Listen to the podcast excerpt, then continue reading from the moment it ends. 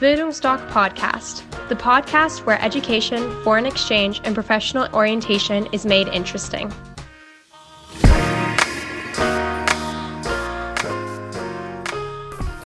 Hallo, ich bin Horst und ich bin Auslandsberater bei Bildungsdoc.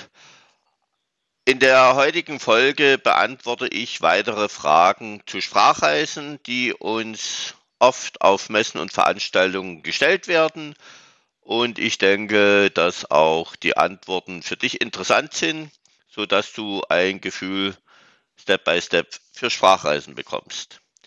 Fangen wir gleich mit Frage 1 an. Muss man die Sprache schon sprechen?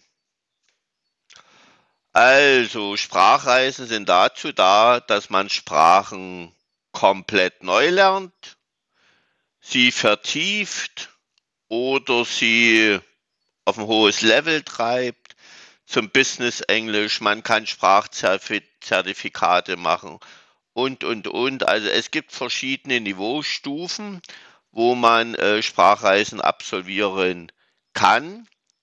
Und wie gesagt, du musst die Sprache nicht sprechen können. Du kannst sie lernen und dann gibt es, wie gesagt, Grund, es gibt Grundkurse, es gibt Intensivkurse und generell, das ist die nächste Frage, wird der Sprachunterricht an das persönliche Level angepasst? Generell wird am ersten Tag in der Sprachschule mit dir ein Sprachtest gemacht. Da wird dein Sprachniveau analysiert, festgestellt. Da brauchst du dich nicht schämen, wie das mir bei manchen vorkommt, äh, wegen deiner schlechten Sprache oder deiner Aussprache. Deshalb machst du ja die Sprachreise. Also wie gesagt, da wird dein Sprachniveau ermittelt und anhand des Sprachniveaus werden dann die Sprachklassen zusammengestellt. Also da geht es nie um ein bestimmtes Alter, sondern um Sprachniveau, weil Sprachen lernt man effektiv, wenn man nicht unter bzw. überfordert ist. So, und das ist eine wunderbare Sache, so dass auch die Sprachreise, sei es nun zwei, drei oder vier Wochen, äh, dir einiges an Wissen bringen wird, beziehungsweise du dich in dein Sprachniveau, in deiner Sprachqualität doch um viele Schritte verbessern wirst. Und das ist dann auch der Sinn dieser Sprachreise. Okay, wie viel Freizeit hat man?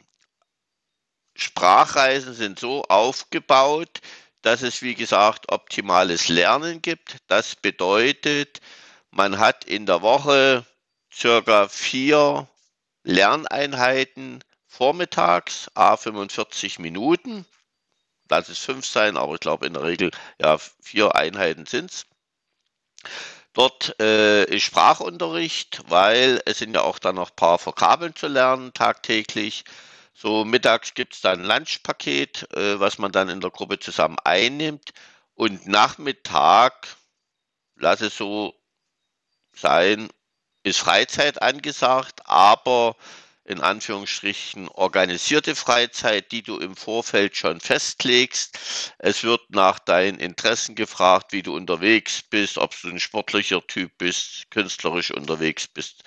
Also es gibt da verschiedene Nachmittagsprogramme, wo die Sprache spielerisch gelernt wird. Spielerisch deshalb, dass man bei Sport und Spiel mit Muttersprachlern, die dort in den Gruppen mit drin sind, diese Sprache lernt. Weil dann denkt man nicht groß nach, man schnappt vieles auf und da kann man diese Sprache spielerisch lernen. Und wie gesagt, das ist, wenn man so will, deine Freizeit. Abends ist auf alle Fälle dann für dich Freizeit. Schüler leben in einer hier Gastfamilie. Das empfehlen wir zumindest immer weil man dann auch ein bisschen Umgangssprache lernt und Sozialkontakte hat. Dann kommt es natürlich auf das Alter drauf an. Ja, wenn man über 18 ist, will man vielleicht in Studentenwohnheim lieber übernachten als in der Gastfamilie. Wenn man jetzt über 30 ist oder über 40, man kann ein Appartement buchen, man kann ein Hotel buchen. Also wie gesagt, eine Sprachreise auch grundsätzlich immer so, dass man sie sich selbst zusammenpuzzelt, dass ein Erlebnis wird. Also es steht nun nicht dieses permanentes Lernen im Vordergrund. Also eine Sprachreise soll auch Spaß machen. Deshalb ist es auch meist in sehr schönen Städten oder an Strandnähe, je nachdem. Und wie gesagt, am Wochenende ist dann auch oft Freizeit, aber die auch wieder, ja, kann man sagen, strukturiert. Äh, wer in England ist, gerade mit einer Schülersprachreise, da gibt es immer äh, eine Londonfahrt, also da wird man nach London gefahren. Und wie gesagt, auch wieder dieses spielerische Lernen, ob man nun shoppen tut oder ob man eine Sightseeing-Tour macht. Es sind immer Muttersprachler dabei und da wird sich dann in der jeweiligen Sprache, die man gewählt hat, unterhalten und gelernt, lernt neue Vokabeln und ich denke mal, manche Sachen wirst du vielleicht auch aus dem Kontext heraus lernen, so wie unsere Highschool-Schüler das immer sagen, wenn sie zurückkehren. Die haben viele Wörter als Vokabel nie gelernt, die sprechen sie aber, weil sie die eben aus dem Kontext heraus gelernt haben. Und dann ist das eine schöne Sache.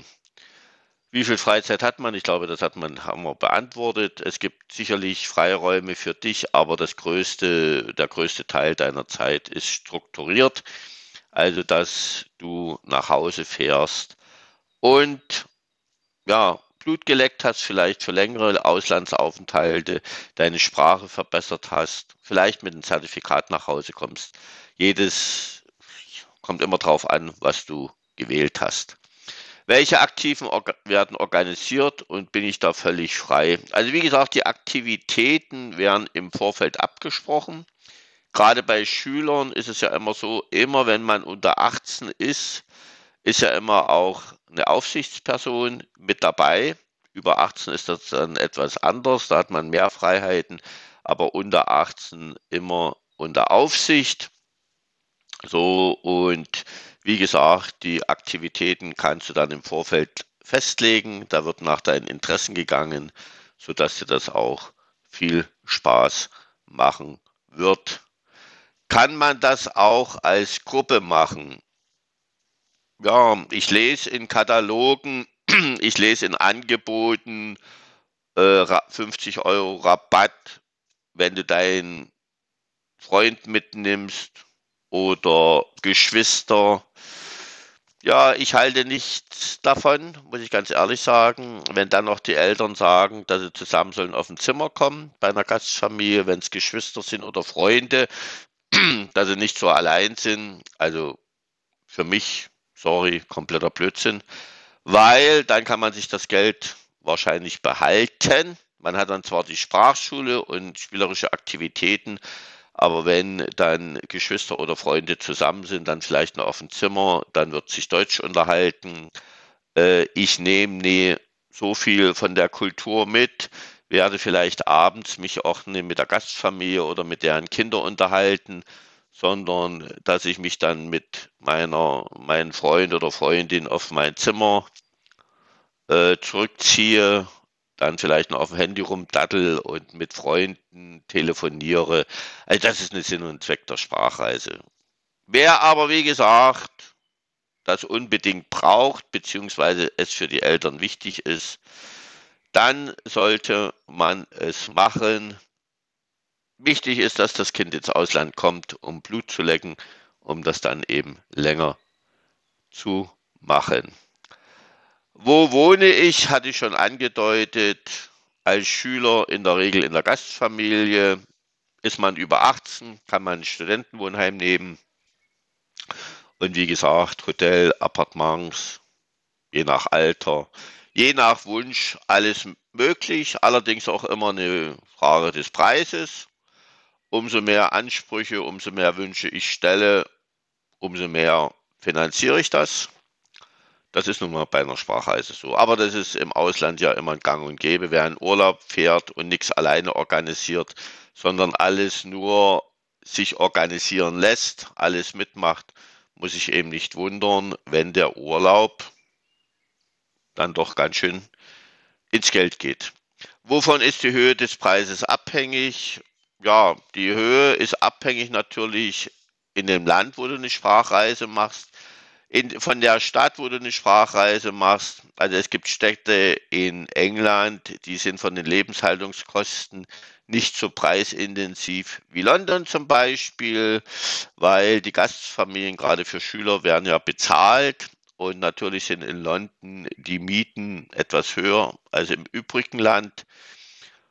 Ja, es kommt auf die Lebenshaltungskosten drauf an. Dann kommt es drauf an, äh, wenn ich meine Sprachreise in Übersee mache, brauche ich eine extra Versicherung. Innerhalb Europas bin ich Schüler, bin ich über die Familie noch mitversichert. Bin ich außerhalb Europas, mache ich Übersee, habe ich natürlich andere Flugkosten, als wenn ich jetzt von Deutschland nach England oder nach Frankreich fliege. Mit dem Autofahren dauert vielleicht etwas zu lange. Ja, das kommt alles drauf an.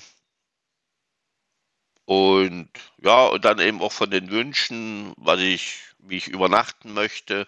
Wenn es ein Fünf-Sterne-Hotel sein soll, ist das natürlich ein anderer Preis, als wenn ich jetzt in ein Hostel gehe, beziehungsweise Studentenwohnheim oder Gastfamilie. Das kommt drauf an. Habe ich Sonderwünsche in der Ernährung, also dass ich jetzt Veganer oder Vegetarier bin, kann das einen Aufschlag bedeuten, ist jetzt zwar eine exorbitant hoch, aber das ist alles, sind alles Dinge, die die Preise beeinflussen. Und bei einer Schülersprachreise kann man so über den Daumen peilen zwischen 600 und 1000 Euro pro Woche. Wie gesagt, kann man schauen. Unsere Schülersprachreisen England sind sie um die 1600, 1800 Euro, 14-tägig und da ist dann auch alles mit dabei, also komplett sorglos Pakete. Okay, in diesem Sinne, das war's wieder mal für heute. Weitere Fragen zu Sprachreisen demnächst in einer weiteren Folge. Ich würde mich freuen, wenn wir uns mal kennenlernen. Beim persönlichen Beratungsgespräch kommen Sie gerne mal vorbei im Büro Dresden. Wir können es auch online oder telefonisch machen. Äh, wichtig ist, dass man mal ins Ausland geht und gerade bei Schülern eine Schülersprachreise, wer sich ein Highschool-Jahr noch nicht vorstellen kann, gerne in der sechsten, siebten, achten Klasse eine Schülersprachreise machen, Blutlecken, dann ein Highschool-Jahr machen, weil so ein Auslandsjahr wird ein Statussymbol für junge Berufseinsteiger werden.